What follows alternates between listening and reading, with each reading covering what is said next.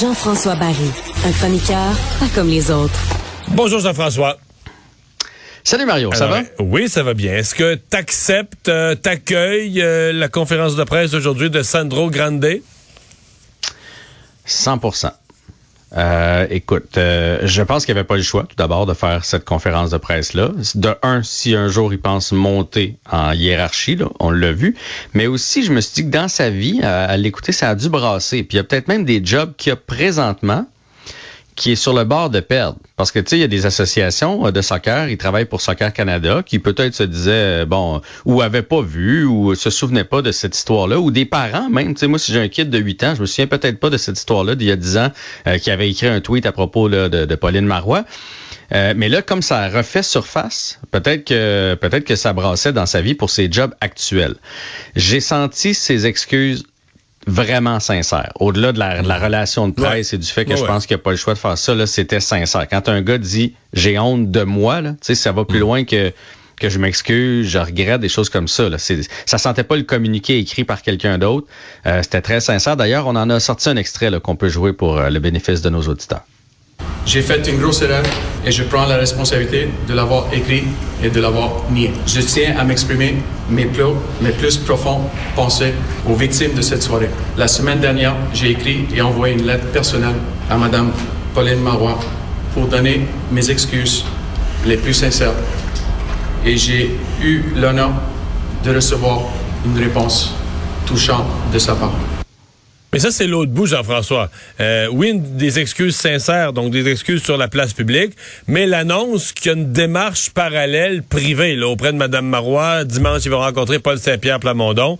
Donc, c'est juste la question, c'est est-ce que ça arrive comme... Bon, tu vas me dire, il reste peut-être d'autres choses dans le futur, mais pour l'exercice actuel, ça arrive trop tard. En fait, il aurait fallu faire ça avant, avant le communiqué d'annonce d'un poste, là.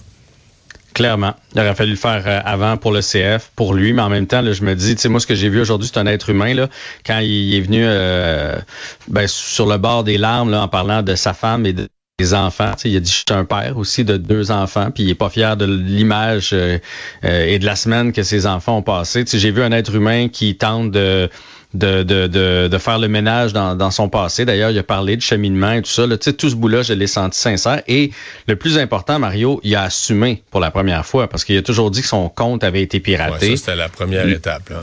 là, il l'a assumé. Fait que, tu sais, oui, il y a les jobs, puis il y a, peut-être que ça va toujours innuer, je ne sais pas, mais en tout cas, humainement, il va pouvoir, euh, je pense, passer à d'autres choses. Je pense que la première chose à faire, c'est toujours d'assumer pour être capable de tourner la page par la suite. Et si Mme Marois puis M. Saint-Pierre Plamondon sont capables de, de tourner la page eux aussi, ben je verrais pas pourquoi le Québec serait pas capable de le faire. C'est mon c'est mon opinion. Je sais que les gens ont leur opinion, mais moi non, mais moi j'ai senti vraiment très, parlant, très sincère. Parlant de ton opinion, hier tu nous as résumé le point de presse de Ken Hughes qui avait fait euh, son bilan de sa première année là euh, dans, dans son rôle de DG du Canadien. Euh, quel est le tien? Est-ce que tu penses qu'il est un bon DG Est-ce que tu penses qu'il est bien parti? Moi, je le trouve excellent jusqu'à maintenant.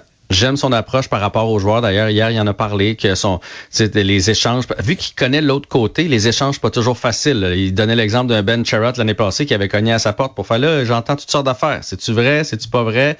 Donc, euh, je le trouve très transparent là-dessus. Euh, Kirby Dax, c'est toute une signature. On, on, on Ça, c'est un coup de maître, un gars de 21 ans. Eh, pour vrai, là.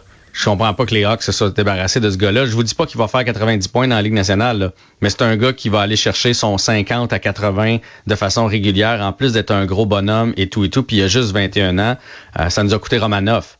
Euh, fait que moi, j'ai pas de problème avec ça. La latitude qu'il donne à Martin Saint-Louis, euh, de développer les jeunes, de les laisser jouer, ça aussi, c'est vraiment important. Puis moi, là, je pense où il s'en va, c'est tu sais, Charrot, c'est un coup de maître aussi. Là. Charrot contre un choix de première ronde qui, va probablement être un top 15 cette année.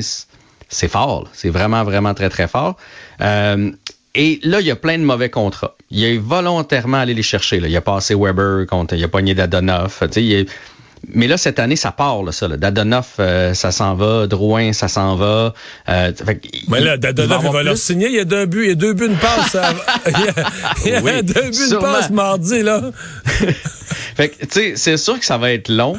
C'est la première étape de son plan. Mais là, je pense qu'il va pouvoir faire un ménage. Il va rester Hoffman là, comme, comme boulet sur la masse salariale. Euh, Byron, ça va partir aussi.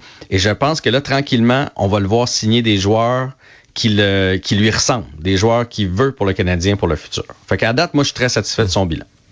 Et ce soir, le Canadien affronte justement euh, euh, les Panthers.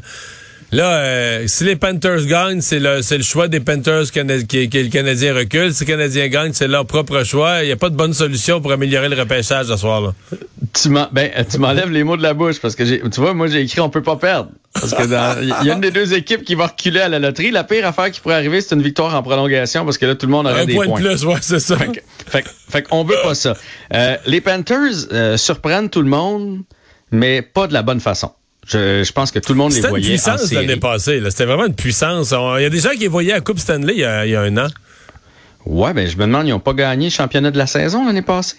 Ou en tout cas, Ou sinon, la, de la conférence, en tout cas. Ouais, ouais. Non, non, c'était vraiment. Puis là, bon, on a échangé Huberdo contre Matthews. On, s'est dit, c'est change pour change. Je pense pas que c'est ça qui va faire la différence, mais il y a quelque chose qui va pas cette année. Les, euh, les Panthers sont pas capables de gagner des matchs, pas capables d'en gagner plusieurs euh, de suite. On, en gagne une, on en perd une. Ils sont quatrième dans leur section, mais dixième dans la conférence. Donc, ils sont pas en série présentement. Par contre, la dernière contre le Canadien, ils l'ont gagné. Oui, d'aplomb. Ils ont. Fait qu'on va surveiller ça ce soir pour que ça ne se reproduise pas. Hey, merci Jean-François. Excellent. À demain. Bye bye.